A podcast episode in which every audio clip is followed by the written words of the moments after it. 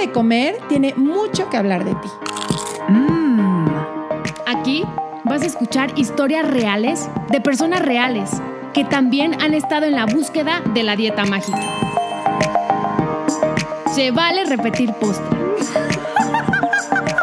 Es un espacio que da espacio a la dulzura, a la risa, al dolor, a la exploración, a lo que no te atreves a mirar, a lo que te da miedo contar. Es un espacio que te da espacio a ti. Hola, ¿cómo están? Bienvenidos. Adri. Bienvenidos. Ana, qué gusto oírte como cada lunes. Qué emoción, Adri. Y como siempre, con un postre delicioso. Ay, es que qué rico es esto de los postres que, oye, Ana, ya llevamos repitiendo postre un año, ¿te has dado cuenta? Ya llevamos. Qué rápido, Adri. Se me ha pasado volando. Volando. Y ahora sí que hemos puesto en la mesa una enorme variedad de postres. Y fíjate que el postrecito que traemos hoy es importado, ¿eh? No creas que, que, lo traemos aquí este, nacional, o sea, es importado. Ah, no es nacional.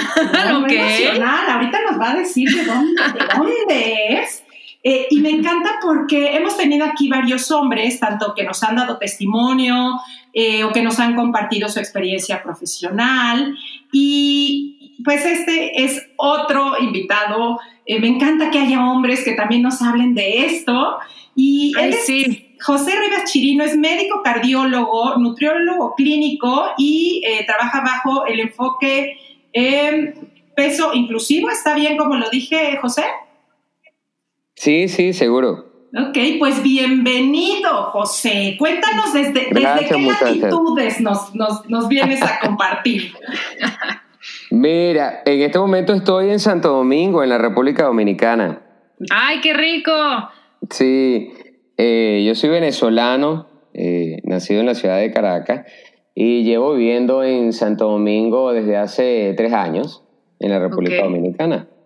Muy bien. Oye, José, ¿y si fueras un postre, qué postre serías? Eh, si fuese un postre, a ver, eh, mira, eh, yo creo que sería arroz con leche. Ok. Ok, te digo, el arroz con leche es un, un postre típico de la región latinoamericana, sobre todo en la región eh, de Centroamérica y el Caribe, ¿no? Y Ujú. es, es este postre que se prepara con, con arroz eh, que, se, que se cocina en leche y Sí. esto va endulzado, ¿no? Con, con azúcar. Es un postre muy sencillo, muy fácil eh, económico, apenas tres ingredientes, pero cómo, cómo conforta el alma. Esto es lo que te preparan las, las abuelitas, la- lo que te prepara tu mamá, sobre todo eh, bien calientito, esas tardes en las que llueve mucho, justamente ahora está lloviendo mucho en la República Dominicana, en Centroamérica, no sé cómo estamos por allá en México, pero por acá está lloviendo muchísimo y entonces, bueno, nada, este es el postre perfecto Uy, qué rico. Y para ahorita, esas tardes lluviosas. Y ahorita que, que, que decías, cómo reconforta el alma y, eh, principalmente en las tardes lluviosas, yo creo que quienes hemos vivido los trastornos del cuerpo y de la comida, vivimos en tardes lluviosas. Y, Ay, sí. y tu mensaje, yo que, que te he escuchado, eh, pues es también como a veces una- un tranquilizante del alma, ¿no? Escuchar de un médico eh, información que, que, que, que rebasa lo que nos han dicho, que nos puede traer como, como este apapacho justo del que hablabas, que puede ser el arroz con leche. Claro, claro, Adri. Lo que pasa es que nosotros, eh, eh, como médicos, debemos entender eh, que la comida no solamente es nutrientes, energía, es cierto. Eh. Pero la comida es mucho más que eso. Es mucho más que eso. Es cultura, es herencia, es, es amor de mamá, es, Mm. em, es familia, eh, es infancia. Sí. Entonces, claro, cuando, cuando nosotros eh, solamente miramos a los alimentos como aquellos que nos van a apartar eh, en nutrientes y energía, eh, le estamos restando todos estos otros atributos positivos a los alimentos. Sí, y que es horrible cuando llegas, ¿no? Justo o al doctor, al nutriólogo y te dice, pues sabes que eso ya no lo vas a comer. O sea, de veras es como, ay, pero ¿cómo me puedes quitar algo que es tan, tan significativo para mí? Claro, algo que ha estado conmigo desde la infancia. ¿Cómo me lo vas a quitar? Es así. Sí, sí. Sí, y ahí es cuando empezamos a etiquetar alimentos como buenos o malos. ¿no? Y de repente nos da culpa por comer ciertas cosas. Claro, porque es la, es la tendencia de dar moralidad a los alimentos, ¿ok? Como buenos, malos también al acto de comer, lo etiquetamos moralmente como bueno o malo. Y entonces, bueno, la culpa que esto desencadena tiene un efecto súper negativo, ¿no? Sí. Eh, eh, para el organismo, ¿no? Eh, aumenta el estrés, favorece la liberación de sustancias que son proinflamatorias, protrombóticas, vasoconstrictoras, ¿no? Entonces, por eso que yo siempre les digo a los pacientes, a veces el estrés que genera, ¿no? esta selección minuciosa de los alimentos que, que, vamos a consumir es más perjudicial que el, el, probable efecto negativo, si es que lo tiene, ¿no? De consumir algún tipo particular de alimento, porque es que eh, tampoco se va a derivar, ¿no? Un efecto negativo porque tú consumas o, dejes de consumir algún alimento. En realidad son, son los hábitos que tú tienes en el tiempo alrededor de la alimentación lo que puede tener algún efecto, positivo o negativo, pero no un alimento en específico, en particular. Qué, importante esto que dices, ¿no? Porque cuando hablamos a veces de la culpa, pues es como si se quedara solo en un nivel moral, ¿no? Como dices ahorita. Y que ahorita tú nos digas todo el efecto fisiológico que tiene el comer con culpa, porque metemos al cuerpo en un tema de estrés y el cuerpo empieza a segregar, me imagino, pues todas las defensas este, para combatir casi casi al enemigo que está entrando, ¿no? Claro, y, y es que lo que sucede cuando tú prohíbes algún tipo de alimento es el efecto, el efecto contrario. Mientras tú más prohíbas un alimento, más deseo se va a tener por consumirlo, ¿no? Sí. Sí, sí, sí. y, cuéntanos un poquito de ti, José. Em, tú te formas como médico en, pues lo que, pues imagino que tradicionalmente se enseña, ¿no? A, a cuidar la salud de los pacientes y creo que esta parte de que coman bien, que hagan ejercicio, que no coman chatarra, que no hagan, que no hagan, que no hagan, pues es como, como, como lo normal, ¿no? Claro, imagínate, fíjate, imagínate, eh, yo primero pasé por medicina interna antes de, antes de obtener mi titulación como, como cardiólogo, ¿no? Y tanto en el posgrado de medicina interna como el, el posgrado de cardiología, eh, que son posgrados además muy centrados en el peso, ¿no?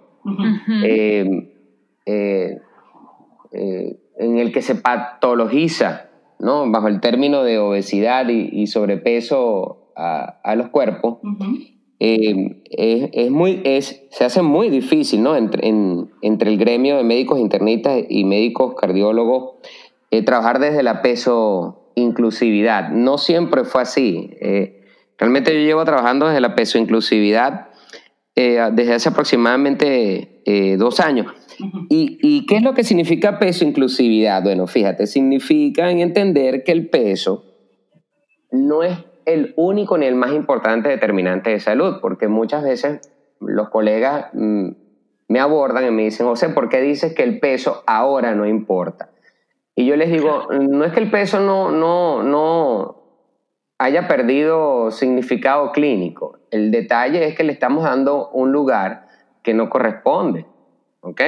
Ni siquiera existe eh, eh, suficiente evidencia eh, clínica que demuestre que el sobrepeso y la obesidad sea causa directa de alguna condición médica en particular, ¿ok? Hay tantos otros factores de riesgo, sobre todo para enfermedad cardiovascular, Okay.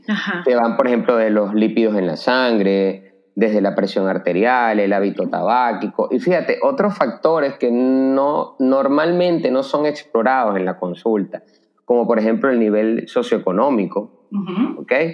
Em, fíjate, fíjate esto, qué interesante. El hecho de que el paciente no tenga una red social de apoyo es un factor de riesgo para enfermedad cardiometabólica que tiene más importancia que el peso que pueda tener la persona. ¿ok?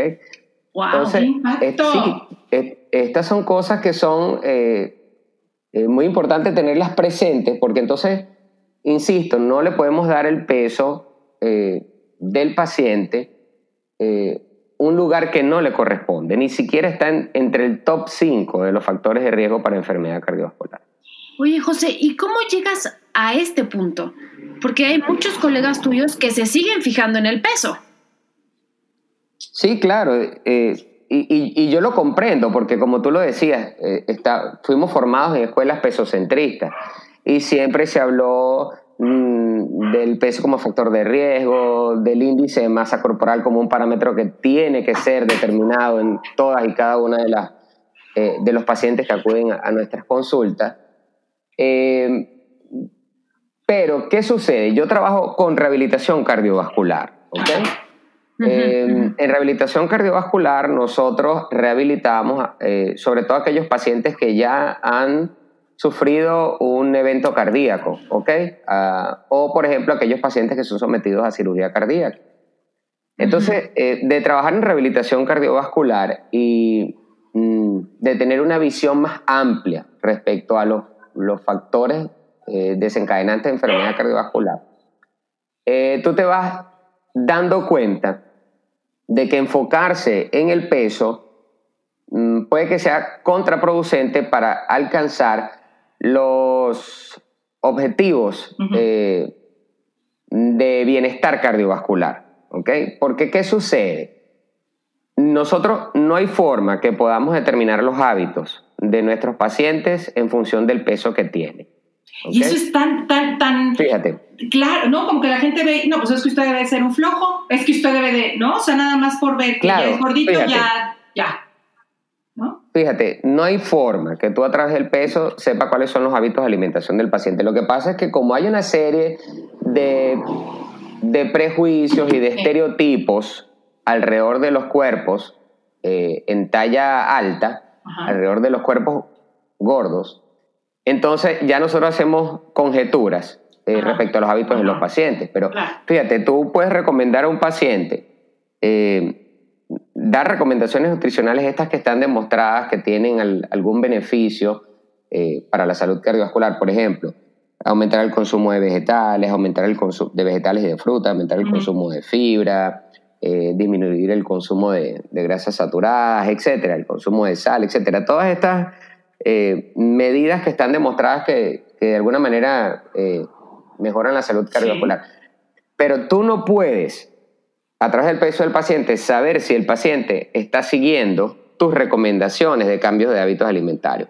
Entonces, a veces tú haces las recomendaciones, el paciente viene a la consulta, está pesando exactamente lo mismo, eh, para aquellos que aún siguen pesando sus pacientes, que la primera consulta, e inmediatamente los médicos comienzan a inferir que el paciente no ha tenido cambio en sus hábitos.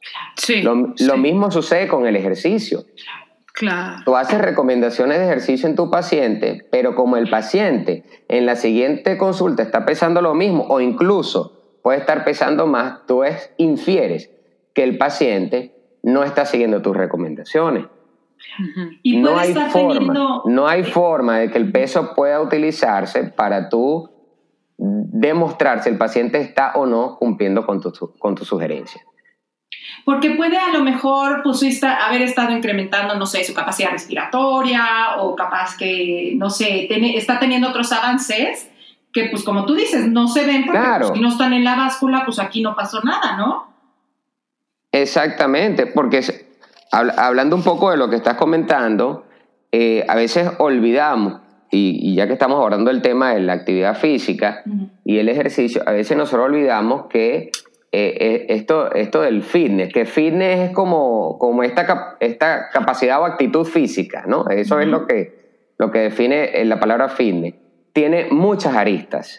Y la parte de la composición corporal apenas es una de ellas. Sí. Entonces, tú no puedes saber cuál es la condición eh, o la actitud física de tu paciente. Es decir, tú no puedes saber cuál es el fitness de tu paciente solamente basándote en el peso, en la composición corporal que él tiene. Porque mira, ahí tienes resistencia cardiorrespiratoria, ahí tienes fuerza, flexibilidad, em, elasticidad. Etcétera. Este, fíjate que hace poco eh, Una, una, yo, yo creo que, yo creo que el fitness tiene alrededor de 10 dimensiones. Sí. Y la composición corporal apenas es una de Es ellas. una de ellas, pero como todo se va, se, se va ahí, ¿no? Yo tengo una paciente que estaba contando que ella nada desde hace tres años, que le gusta muchísimo, que ha ido como superándose, porque al principio se dio cuenta que ni siquiera sabía nadar, entonces los retos que le ha llevado, y hoy logra nadar creo que hasta dos horas seguidas y le encanta. Sin embargo, no ha bajado de peso, ¿no? De hecho, hasta se ha vuelto quizá un poco más, más ancha. Y entonces me dijo, y, y la verdad dejé de, de, de nadar porque la gente justo le empezó a decir, oye, ¿de qué te sirve si no bajas de peso? Y yo le decía, oye, ¿tú lo disfrutas?" Exactamente. Me dijo, yo lo Sí. disfruto muchísimo, pero ella dejó de nadar porque no está bajando de peso. Y su salud había Claro. mejorado muchísimo. Pero imagínate que en, en el caso particular que tú estás comentando, esto lo está diciendo una persona que a lo mejor no tiene nada que ver con el área de la salud, pero imagínate que eso te lo diga tu médico, que eso te lo diga además tu médico de cabecera, que tu médico te juzgue respecto a tu condición física solo tomando en cuenta el parámetro peso. Mira, cuando eh, los prejuicios vienen, cuando el estigma alrededor del peso viene de parte de los profesionales de salud, tiene un, un impacto muy significativo Muy. en el paciente. Durísimo. Claro, porque es, es la Tanto o, más, cua- ¿no? tanto o más como cuando viene de familiares o amigos muy queridos. Sí. Y esto es algo que está, mira, más, más que demostrado, más que escrito. Justamente los pacientes a los que tú acosas eh, por su peso son los pacientes que tienden a aumentar más de peso en el tiempo. Híjole, qué fuerte. ¡Wow! Y esta situación, claro, y es que, bueno, yo trabajo con estigma de peso que me parece que, que- que el estigma de peso está presente en, en el ámbito, en el ámbito médico. Bueno, creo que desde que el paciente pisa la puerta del consultorio, de la clínica, del hospital, ya por todos lados hay, hay, hay estigmas y prejuicios, etcétera, alrededor del peso, y esto definitivamente afecta muchísimo los desenlaces del- de salud de los pacientes. Sí. Claro. Mira, al, al punto que el paciente no va a consulta. Ah, Es- eso ya a mí me pasó. Wow. Por supuesto. Yo dejé de ir con un ginecólogo porque todo el tiempo, o sea, la consulta era que si mi peso, y dije, ¿qué te importa? Y dejé de ir con él. Sí, pero, o sea, el paciente, pero imagínate las consecuencias para el paciente. No, claro. Entonces, eh, hay, hay varios estudios que demuestran, por ejemplo, que los pacientes en talla, en talla alta, los pacientes en corporalidad gorda, tienden a consultar más por el área de urgencia. Híjole. Y por supuesto, ¿cómo no van a consultar más por el área de urgencia si los pacientes no van a las consultas de atención primaria, abandonan las consultas de, de atención primaria? Porque el médico de atención primaria solo se enfoca en su peso, haciendo caso omiso de la dolencia, entonces que el paciente pueda presentar en ese momento, entonces ¿qué pasa? Mira, las dolencias aumentan en el tiempo y aumentan hasta que se transforman en urgencias, entonces bueno, finalmente la persona tiene que acudir a, a- eh, a un servicio de emergencia. Y, y acuden complicados, además, porque cuando tú un problema médico no lo atiendes como corresponde en su momento, el paciente se complica. Eso pasa mucho, tú sabes con qué, con los pacientes diabéticos e hipertensos. Sí. Ajá. El paciente diabético, el paciente hipertenso, está cansado de que su médico de atención primaria, su consulta, la enfoque solo en el peso, en que tiene que perder peso, y el paciente no va más a consulta. Entonces, cuando acude a la emergencia, ocurre descompensado. Acude Y- descompensado. Sí, y ahí es cuando ya dicen, ¿ves? Es que la complicación es por ser gordo, ¿no? O sea, por eso los gordos Ah, tienen claro. muchas complicaciones, ¿no? Sí, sí. Y es, es terrible. Yo, mire, yo a estas alturas y que llevo 15 años trabajando en mí y hablando de esto y sanándome y demás, eh, ahorita que tengo que elegir como con qué médico irme a hacer mi, mi check-up femenino de, ¿no? de cada año, porque el que, el que era mi ginecólogo se murió, este, no sabes cómo me ha pesado, porque con la persona que creo que es buena, pero de lo- en cuanto entras a la consulta te dice, híjole, ya estás en menopausia, no vayas a engordar, mira, te voy a dar tal cosa para que no engordes. Y digo, no, no quiero ir con ella, sabiendo que es muy buena, ¿sabes? Y entonces yo misma digo, es que si a mí me sale, y todavía, aunque sé que yo le puedo decir, ¿sabes qué? Te voy a suplicar que no me vayas a tocar el tema del peso, me da, todavía a mí me da miedo, ¿sabes? Como las respuestas como del médico de, convencerte de que como no, pero el peso que... Y claro que mi mente que vivió tanto tiempo obsesionada con eso, se detona fácil, ¿no? Entonces, es, qué, qué complejo es em, saber que podemos poner un límite cuando del otro lado eh, la información que además tiene, pues, eh, renombrada, o sea, está viene de una autoridad renombrada, pues creemos que es la verdad, o sea, es bien complejo. Sí, sumamente difícil. Fíjate, yo le, yo le digo eh, siempre a los colegas cuando, cuando abordamos esta temática y les pido y les digo, mire, imagínense que todos los pacientes que ustedes están recibiendo en talla alta, imagínense que todos estos pacientes son dietantes crónicos, que tienen en dieta durante toda su vida, desde que eran unos desde que eran unos niños, desde, que, desde la adolescencia. Y que además han, de que han intentado todas estas dietas, por supuesto todas las han fallado. Y lo segundo que se tienen que imaginar es que todos estos pacientes en talla alta ya han tenido experiencias negativas por estigma en torno al peso con otros médicos. Entonces, yo pienso que si todos los médicos, mira, esas dos cositas las tenemos presentes, vemos a todo paciente en talla grande como un paciente que es un dietante crónico, que ha hecho dietas y que las dietas le han fallado, que se ha restringido, y vemos a todo paciente como que ha tenido experiencias negativas previas. Yo creo que las cosas, las, eh, los resultados serían más favorables hacia el paciente. ¿Y qué haces tú, José? O sea, cuando llega alguien, tú hablabas de, pues, cómo trabajas con personas con tema cardíaco, que, que pues sí necesitan estar, eh, a lo mejor, no sé, teniendo cierto tipo de movilidad o, temas, y que tú mismo decías que eh, poner el, pasar en el pero baja de peso, baja de peso es contraproducente. ¿Qué haces tú entonces? Eh, como para apoyarlos, para hacer un buen recurso hacia la salud para ellos. Es como te digo, lo que, lo que sucede es que la salud cardiovascular eh, tiene mucho, eh, eh, es un gran espectro y tiene una estrella que tiene muchísimas aristas. Entonces, para el control de la presión arterial, por ejemplo, que es un factor de riesgo, el paciente no necesita perder peso. Ok. Ok, entonces, para el, para el control de la presión arterial, el paciente primero necesita comprender su enfermedad. Allí, allí se invierte un tiempo el paciente necesita comprender el tratamiento que, le corresponde recibir. Allí se necesita un tiempo y eso va desde conocer los fármacos que va a recibir, desde entender que ellos además se tienen que eh, tomar en un horario en específico y de que tienen interacciones con otros fármacos para alguna otra condición que puedan tener. De promover hábitos de alimentación que están demostrados que son eh, favorables eh, a la salud cardiovascular. Y fíjate, hasta ahora no hay que evitar, ni hay que eliminar, ni hay que prohibir ningún alimento en particular para obtener salud cardiovascular.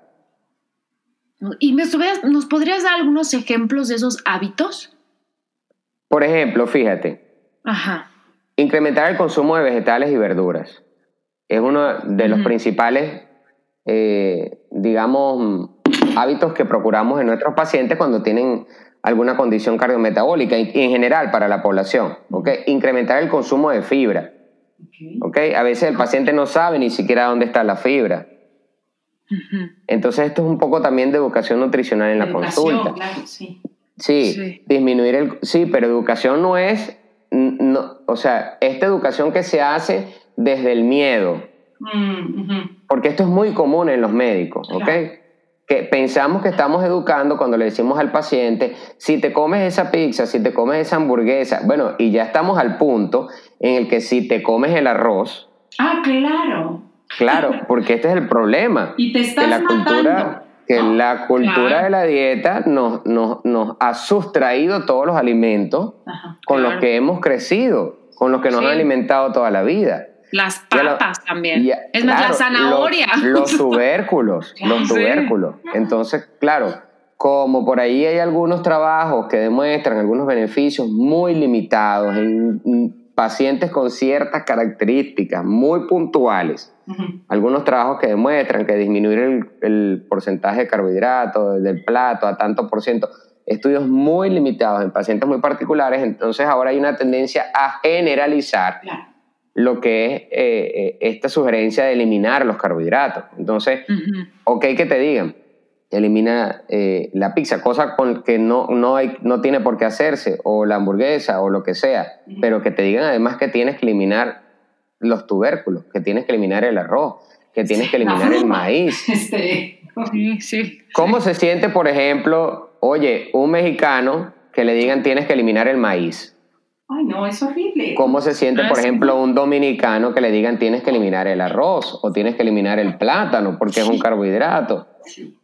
Sí, es como, oye, pero es, es como con lo que crecí, como tú decías, ¿no? Casi, casi es parte de mis raíces, o sea, ¿por qué me la quitas? Pero exactamente, entonces eh, perdemos nuestra identidad, además nuestra identidad cultural la perdemos producto de todas estas, estas dietas de moda, eh, que cuando tú las revisas eh, minuciosamente, los beneficios que han demostrado, estoy hablando particularmente de la dieta cetogénica Ay, sí. y del Ok. ayuno intermitente. Ay, cuéntanos, Ok. háblanos de eso, por favor. Que- Sí, que- por favor. que las prescriben a diestra y siniestra a, a Raimundo y a todo el mundo, indistinto de si el paciente la patología que tenga. Y aunque ellas han demostrado en pacientes con características muy puntuales y por periodos muy cortos de tiempo, algunos beneficios metabólicos, porque hay información muy contradictoria al respecto. Sí. Pero entonces como que hay esta tendencia a, a indicarla a todo el mundo por igual. Entonces lo que estamos haciendo es, es, eh, eh, promoviendo y desencadenando la aparición de eh, futuros trastornos de la, de la conducta alimentaria Sí. o conductas desordenadas alrededor de la alimentación. Y se nos olvida esto, la cantidad de pacientes diabéticos Sí. Con trastornos de la conducta alimentaria y alimentación desordenada es impresionante. Entonces, un paciente diabético no necesita, además de la diabetes, tener un trastorno de la conducta alimentaria. Claro. Entonces, imagínate por dónde ya vamos. Sí, y, que- y- cómo se va poniendo de complejo esto, ¿no? Claro, que además yo creo que si funcionara hacer todo este tipo de dietas y de ayuno, pues ya hubiera funcionado, ¿no? O sea, como que ya la evidencia diría, ay, mira, sí funciona, la población ya es sana, este, ya todo. Pues no es cierto, la verdad que sigue sin funcionar, ¿no? A mí, no sé. Claro, pero es que imagínate, primer, yo digo, primero nos quitaron las grasas, después nos quitaron los Claro. carbohidratos, y ahora qué, nos quitaron la comida, no hay que comer. No hay que Sí, comer. no comes en 16 horas. Claro. O sea, Oye, ¿qué? ¿qué efectos puede traer? Eh, ya vimos que, bueno, a nivel riesgo de, de- de conductas eh, compensatorias y de trastorno, que son enormes, a nivel como físico, eh, ¿qué pasa con los ayunos intermitentes? Mira, eh, recientemente se publicó un trabajo buah, que yo se lo entregué a, a muchos colegas que son partidarios del ayuno intermitente, donde se demuestra que no mejora el, el perfil metabólico en pacientes eh, con diabetes, con síndrome metabólico, en pacientes eh, en corporalidad gorda, y peor, produce algo que se conoce como sarcopenia. ¿Qué es eso? ¿Qué es eso? el- la sarcopenia es como la disminución de la masa muscular. Entonces, la disminución de la masa muscular cuando es un, es- un marcador de salud cardiovascular. Entonces, mientras más masa muscular tú tengas, mucho mejor. Y mientras menos masa muscular tú tienes, tengas, por supuesto, eso no va a ser favorable para tu salud cardiovascular. Y eso es uno de los efectos del ayuno intermitente. Los pacientes que yo recibo que hacen ayuno intermitente, o sea, eh, cuando, cuando mides eh, masa muscular, te das cuenta de que eh, es una de las consecuencias más negativas, de mayor impacto que tiene esta dieta. No me digas eso. O sea, José, no Claro, sabes la, la veces- persona pierde peso, pero pierde peso también en función de la masa muscular. Wow. Que además... yo he escuchado, no sabes la cantidad de nutriólogos que te dicen, no, no pasa nada. Tú te vas en ayunas a hacer ejercicio y no vas a perder nada, ¿sabes? Que tú dices, pero ¿cómo? Eso ni aquí en China es bueno. O sea, yo no me imagino hacer un ayuno y luego irme a hacer ejercicio. No, de hecho, el ayuno intermitente en- es, es una, eh, una dieta que no se sugiere en los atletas. O sea, si tú quieres que un atleta tenga un rendimiento apropiado, el paciente, perdón, el atleta no, no puede estar en régimen de ayuno. Hay unos atletas muy particulares que por su religión tienen que practicar el ayuno, que es esto del ramadán, ok. Hay estudios que se han hecho en estos atletas que han demostrado un rendimiento aceptable, pero el atleta de alto rendimiento, el atleta de competencia, el ayuno intermitente no, no le va a ser de ayuda. Ni siquiera tampoco estas dietas en las que se restringen los carbohidratos, como la dieta cetogénica. De hecho, es contraproducente para su rendimiento. Oye, porque aparte cuando hablas de disminución de masa muscular, o sea, cualquiera como que puede decir, ay, bueno, pues igual se ve menos musculoso. No, es que estás hablando de que pues, es el corazón, o sea, como todos, digo, el músculo no solo es el bíceps que se te ve, ¿no? O sea, e, estás hablando, cuando hablas de músculo, hablas de, de cosas vitales. No, lo que, lo que pasa es que el, nuestro metabolismo está en función de la masa muscular que nosotros tengamos. Exacto. Es un tejido activo, el músculo es un tejido activo que nosotros necesitamos de él para nuestra homeostasis. Entonces, es importante que nosotros procuremos conservar al menos la masa muscular. De hecho, uno de los mejores marcadores de salud en el anciano es la cantidad de músculo que tienen. Claro. Wow. Sí, sí. ¿Y, de verdad? Es, una de las, de las sugerencias, además, que debemos hacer en nuestros pacientes, practicar ejercicios que favorezcan la fuerza muscular. Claro, claro. Sí. Y que ayuden a mantener la masa muscular. Y, y, esto puede que no sea atractivo para algunas personas que quieran perder peso, porque esto más bien lo, los puede hacer aumentar de peso. Claro, te puede hacer mucho más pesado en la báscula. Claro. Y es más sano realmente. Exactamente, porque es justamente lo que, bueno, al cansancio se ha repetido. Y es que el peso no es el mejor marcador de salud. ¿Cuántos pacientes, por ejemplo, que entrarían en la categoría de obesidad tienen menor riesgo de mortalidad que los pacientes, por ejemplo, que tienen incluso normopeso? Ni hablar de los que tienen bajo peso, son los que tienen mayor riesgo de mortalidad. Pero eso no se dice, ¿no? Al contrario, es, em, la mortalidad va, y ahora más, ¿no? Ahorita con el COVID, que igual también sería interesante platicar como tú, tu propia visión acerca de, este terror. Aquí en México, no sabes, las campañas, yo hoy que me subí al coche y oía de la obesidad es un riesgo, tú tienes que controlarlo, dile que no a los alimentos chatarra, dile que no a, controla tu hambre, eh, controla tu ansiedad, o sea, o sea, ¿qué es eso? Y como si la gente viera y dijera, ah, ok, voy a controlar mi ansiedad para que no me dé COVID. O sea, me va a dar el triple de ansiedad. Claro, eh, sí, a mí me parece tremendamente violento, ¿no? Lo que se ha hecho con los cuerpos gordos en el contexto de la, de la pandemia por, por COVID. Eh, claro, yo entiendo que al ser una enfermedad nueva y de la cual se conoce aún muy poco, eh, en los primeros meses se especuló que eh, el sobrepeso y la obesidad era un factor de riesgo de complicaciones por COVID. Sin embargo, hoy, gracias a estudios más recientes, sabemos que el sobrepeso y la obesidad no son considerados factores de riesgo por COVID.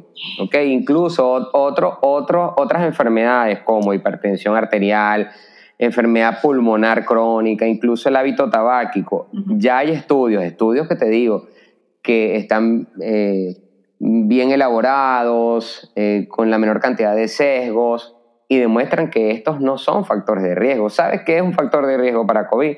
El estrato socioeconómico bajo que no tienen acceso a... Claro, las personas que no tienen recursos, que no tienen acceso a centros de salud, porque cuando tú tienes recursos y tú tienes acceso a un centro de salud y tú tienes síntomas, tú te haces la prueba, la prueba te sale positiva. Y el médico te indica el tratamiento. Te hace el triaje y te dice usted va a hospitalización o a usted hay que llevarlo a terapia, a, a cuidados intermedios o va a terapia intensiva o a este paciente que va a ventilarlo. Y eso al final es lo que mejora el pronóstico en el paciente, no su tamaño. Sí. Entonces se está utilizando, claro, y entonces esto se está utilizando ya eh, para hacer comercio. Y es muy doloroso cuando tú ves profesionales de salud. Está bien que a veces digo yo, bueno, estos no son profesionales de la salud, pero cuando ves haciendo eh, eh, a profesionales de salud campaña para con las personas que tienen que perder peso, como que si, es como que si eso fuese algo que tú pudieras hacer. Exacto. Para evitar contraer el COVID o si lo contraes las complicaciones. Es que sí, como... Y, y el peso no es una conducta que tú puedas modificar, además. Pero es que como nos los han dicho y como mencionabas hace rato, o sea, el miedo eh, desde el cual se, se, se, habla, ¿no? De pues te vas a morir, ¿cómo es posible que ni sabiendo que te vas a morir hagas algo? Y yo lo único que veo en, en, en la gente que es tan amenazada es que más se va a la conducta compulsiva, o sea, lejos de decir, ah, no, si sabes que tienes toda la razón, ya me voy a cuidar, los lleva completamente a otro lugar. O sea, a la negligencia. A la negligencia. Es que, mira, cuando tú, eh, para con tus pacientes, eh, trabajas desde el miedo, el efecto sí. que tú vas a tener en el paciente es totalmente opuesto al que tú esperas. Sí. Y eso es algo que está demostrado. Entonces, no podemos seguir educando utilizando el miedo. Eso no funciona. No. Y vamos a tener el efecto totalmente contrario. Con el paciente hay que ser empático. Por supuesto. Por Con el paciente hay que ser empático y hay, y hay que liberarse de todos los prejuicios y los estereotipos que se tienen en torno al peso. ¿Cómo un médico va a establecer una relación médico-paciente apropiada con su paciente en corporalidad gorda con todos estos estigmas? y, y, y, todos estos prejuicios. Sí, qué duro, ¿verdad? Yo, no hay manera. No. Al final, ¿qué es lo que tú quieres? Tú lo que quieres es establecer tal relación de empatía que tu paciente tenga la suficiente confianza sí, sí. en ti para notificarte todas y cada una de las molestias que lo aquejan. Mira, cuando esto sucede, tus diagnósticos son más certeros. Claro. Y cuando tú tienes un diagnóstico que es certero, tú puedes poner el tratamiento no solo de manera oportuna, sino el tratamiento específico y que corresponde. Sí, claro, pero pues si el paciente te tiene miedo, si entonces ya no quiere ir, si te va a mentir, obviamente, ¿no? Porque pues si te dice la verdad, lo vas a juzgar, a criticar o a regañar, pues empiezan también a mentir, me imagino, ¿no? Claro, me dicen algunos colegas, me dicen, pero es que el, el, paciente que está en corporalidad gorda a veces es muy aprensivo. Y yo le digo, pero ¿cómo tú no vas a ser aprensivo si toda la vida has estado sometido al estigma y al prejuicio? Claro. Tienes que ser empático claro. y entender que los pacientes ya han tenido experiencias negativas previas. Y a veces eso, eso ayuda a los pacientes que nos estén escuchando, que necesiten ir al médico, lo que tú decías. Si usted se siente en la suficiente confianza para manifestar a su, a su médico que lo va a ver de, respecto a las experiencias negativas que usted ha tenido previo con personal relacionado a la salud, respecto a su peso, hágale ese comentario. Sí. Entrando a la consulta. Sí. Para que el paciente pueda liberarse. Claro. Ay, sí. Claro, sí, Y sí. el médico pierda el prejuicio. Sí. Fíjate, Yo entiendo que hay pacientes que no tienen la suficiente confianza para, para manifestar la experiencia negativa, pero es que eso funciona, porque los médicos nunca queremos hacer daño, jamás queremos hacer daño. Mm. Lo que pasa es que nosotros estamos formados en escuelas pesocentristas. Sí, claro. Y, verdad- todavía tenemos la concepción, claro, de que el paciente gordo es un paciente enfermo Claro. Sí. y que todos sus males son consecuencias de la enfermedad, Sí, de, la, sí. de la obesidad. Sí. Sí, sí. Fíjate que Ah. yo tuve una, una, una paciente también eh, que ella es de corporalidad grande porque aparte es de eh, ascendencia alemana, o sea, como una mujer eh, muy grande, que además, bueno, por temas de vida se tuvo que hacer todavía más grande. Y tenía un padecimiento en la espalda que siempre había sido baja de peso, baja de peso, pues baja de peso, baja de peso, baja de peso, cosa que pues más la ponía en angustia porque entonces no, eh, no podía bajar de peso, entonces ella misma se culpaba, claro, bueno. Total que eh, de pronto eh, la ve un médico y le dice, oiga, fíjese que eso que tiene usted y que ya lleva 20 años teniéndolo, no tiene nada que ver con su peso, es no sé, no sé qué era. El caso es que eh, le decía, si esto se hubiera tratado a tiempo, no hubiera llegado a donde está ahorita, pero no tenía nada que ver con su peso. No sabes el berrinche que hizo, el dolor, me decía, es que nadie me vio. Entonces, cuando ya va otra vez pues, a planear la operación, le dice igual al médico, otro, sí, pero tiene que bajar 10 kilos. Mismos que entonces subió más, ¿no? O sea, no, no solo no bajó 10, subió otros 10. Y entonces hasta que llegó y se reunió con el equipo médico y les dijo, mire, así como estoy, así me van a operar. Entonces, más bien vean qué necesitan hacer ustedes para cuidarme a mí en este peso. Y dice que cuando lo pudo decir, bajó la guardia de los médicos, como que voltearon como con mucha empatía a decirle, tiene toda la razón, como decir, en equipo, ¿qué hacemos para que así como estoy, ustedes me puedan cuidar? Mira, es que los médicos nunca trabajamos de manera aislada, los médicos siempre trabajamos en equipo y nosotros estamos preparados. para atender las complicaciones que se puedan presentar. Entonces, a mí me parece totalmente ilógico que un paciente se le niegue, por ejemplo, una cirugía ortopédica por su peso, cuando sugerimos cirugía bariátrica en pacientes con más peso, que son cirugías más cruentas. Claro, claro. Y por ejemplo, otra cosa, otra cosa con, la, con la que estoy eh, eh, totalmente en desacuerdo es que al paciente se le mande a perder peso a través de dietas restrictivas, muy restrictivas, para poder operarlos. ¿Cómo, ¿Tú te imaginas cómo va a llegar un paciente a quirófano? Con anemia. Depletado de electrolitos, de sodio, de potasio, de calcio, em, con anemia, como tú bien lo dijiste, eh, cortisol alterado, catecolaminas aumentadas. Entonces me parece que esto es algo que es una conducta que no puede seguirse practicando. Recomendar dietas restrictivas a los pacientes antes de operarlo. ¿Y esto mismo, por ejemplo, para una operación del corazón? Bueno, fíjate que eh, no solo la experiencia, pero la evidencia científica te dice a ti, eh, y es lo que tú ves pues, en el día a día, que los pacientes gordos tienen mejor evolución post-quirúrgica que los pacientes en peso normal.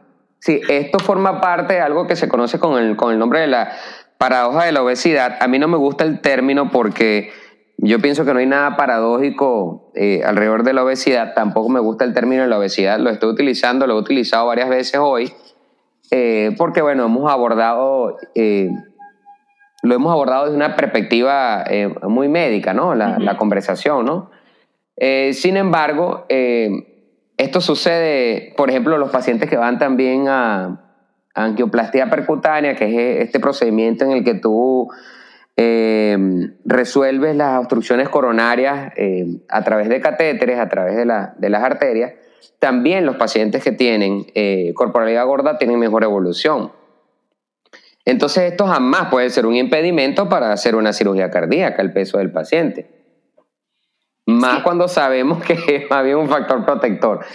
Mira, hay muchas cosas que no sabemos al respecto, por eso es que no podemos seguir claro, no podemos seguir patologizando los cuerpos grandes. Exacto, exacto, ¿no? Y, entender como a cada persona, como con, con, lo que es y con la unicidad que tiene esa persona, ¿no? Y no decir, ah, no, pues como es gordo, entonces encaja aquí, como es flaco, encaja acá. Como que cada historia y cada persona es única y merece como, yo creo, la atención a esa unicidad, ¿no?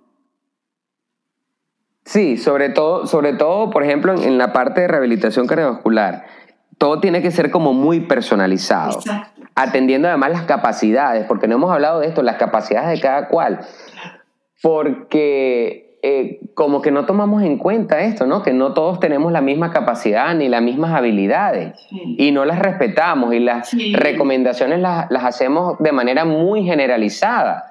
Entonces, cuando la persona no tiene la habilidad o la capacidad y no puede seguir las recomendaciones, se siente mal, se siente culpable, se mm. siente que le ha fallado al, médico. Ay, qué fuerte. Claro, Pero es que el médico nunca se ha detenido realmente a revisar cuáles son las habilidades y las capacidades. Híjole, sí. que tiene cada paciente y el contexto de cada paciente además, ¿no? Y es algo, es algo eh, que es lo que yo digo, mira, estamos haciendo todas las recomendaciones desde un lugar de privilegio. Y los médicos no podemos hacer recomendaciones desde el lugar de privilegio que tenemos. Tenemos que reconocer que tenemos un privilegio Y una vez que lo reconocemos, tenemos que entender que no podemos hacer recomendaciones de ese lugar. Y a veces hacemos recomendaciones alimentarias y recomendaciones de ejercicio y recomendaciones de, de, estilo de vida desde ese lugar. y no todos los pacientes están en ese mismo lugar que estamos nosotros.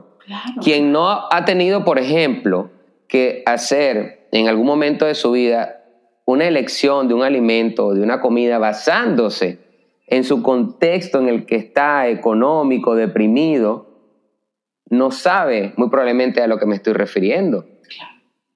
Pero un paciente a veces hipertenso y diabético, con obesidad, hacerles recomendaciones para pérdida de peso consumiendo tales y cuales alimentos, cuando ese paciente tiene un presupuesto reducido para alimentar a toda su familia, lo único que hace, lo único que consigue es que el paciente se sienta culpable, que el paciente se sienta que falla a su médico y se abandona muchas veces a la negligencia, porque nunca, porque el paciente dice, jamás podré cumplir con esos objetivos. Claro, claro. Ay, qué, qué, qué doloroso. Y de verdad que, bueno, yo te escucho y para mí es como una esperanza y... Mm. Agradezco tanto el trabajo activo que haces eh, en redes y que por lo que platicas hablando con colegas y creo que desde un lugar bastante respetuoso, ¿no? Porque no te oigo diciendo, hey, oiga, ¿qué haces? Sino como ofreciéndoles em, eh, estas alternativas, ofreciéndoles, oye, ¿qué tal si lo miras desde acá? Y, yo de veras así, casi casi a nombre de todas las que hemos sufrido este, ¿no? por, este tema de la gordura y de la discriminación y del miedo a un médico, de veras yo te agradezco muchísimo el trabajo que estás haciendo. Gracias, gracias. Muy bonito lo que dices, de verdad que sí. Me, mm. Eh, bueno, es un, es, un, es un, trabajo que todavía estamos ¿no? haciendo, porque esto primero hubo, mucho cambio dentro de mí, entonces eh, mm, para luego poder, tú sabes, materializarlo para con mis pacientes y entonces ahora llevarlo al entorno en, el en donde me encuentro y para con los colegas. Y a mí me complace mucho que, que los colegas que, con los que trabajo y, y con los que... Eh, eh, coincido día a día, están teniendo una visión diferente y a veces me piden opinión respecto a los pacientes, cómo tú crees que podemos abordarlo, mm. desde esto que tú llamas la peso inclusividad, y eso me parece muy positivo, porque al final el paciente es el que se beneficia. Claro. Y descansa, el paciente descansa. Descansa, me imagino. Sí. Me imagino. Wow. Sí. Sí, que... ¿Dónde te podemos encontrar? ¿En qué redes? no sé, algún mail, si alguien nos está escuchando y necesita algún consejo, eh, que le recomiendes un doc, un médico. Mira, eh, bueno, en Instagram estoy como arroba nutriendo conciencia. Eh, yo, ah, yo tuiteo mucho. En Twitter estoy como doctor Rivas Chirinos. Y em, ahorita tengo mucho trabajo presencial, asistencial. Eh, para, para, para, para mi fortuna, por supuesto. Hay mucho trabajo asistencial presencial ahora, porque hemos podido reactivar las unidades de rehabilitación cardiovascular después de tanto tiempo que estuvieron cerradas. Entonces, eh, por ahora no tengo tiempo para, para atención de, de, pacientes en línea, eh, pero bueno, siempre que me escriben yo doy alguna respuesta o alguna orientación hasta que, bueno, en un futuro me pueda planificar a ver cómo podemos hacer esto una realidad. Sí, sí, y, leyéndote, a mí me gusta mucho de ver a seguirte porque pones temas muy asertivos que, como decías, dan luz, dan calma y cuando uno está en calma, el cuerpo funciona mejor, ¿no? O sea, cuando es desde el miedo, todo nuestro sistema se pone en alerta y no es un buen lugar para hacer los movimientos en pro de nuestra salud, ¿no? Eh, entonces me, me encanta leerte y ojalá que algún día te tengamos por acá en México. Y que, Ay, sí, rico. ¿Verdad? Y que cada vez más colegas pudieran eh, llevar, llevarse a esta empatía y ver que también, que desde ahí se puede ayudar muchísimo, ¿no? Este, mm. no es una rendición decir, ah, no, pues entonces de animado, pues es gordo. Al contrario, es, oye, no, tiene tantas capacidades, tenemos tanto que hacer por, pues todos por todos, ¿no? Entonces me encanta, ojalá que de veras algún día andes por acá. Seguro. Ay, José, muchísimas gracias. A ustedes, muchachas. Un abrazo fuerte. Gracias, Ana. Seguro, lo disfruté Gracias. Adri. Abrazo grande. Si te gustó el podcast, pasa la voz. Y no olvides suscribirte.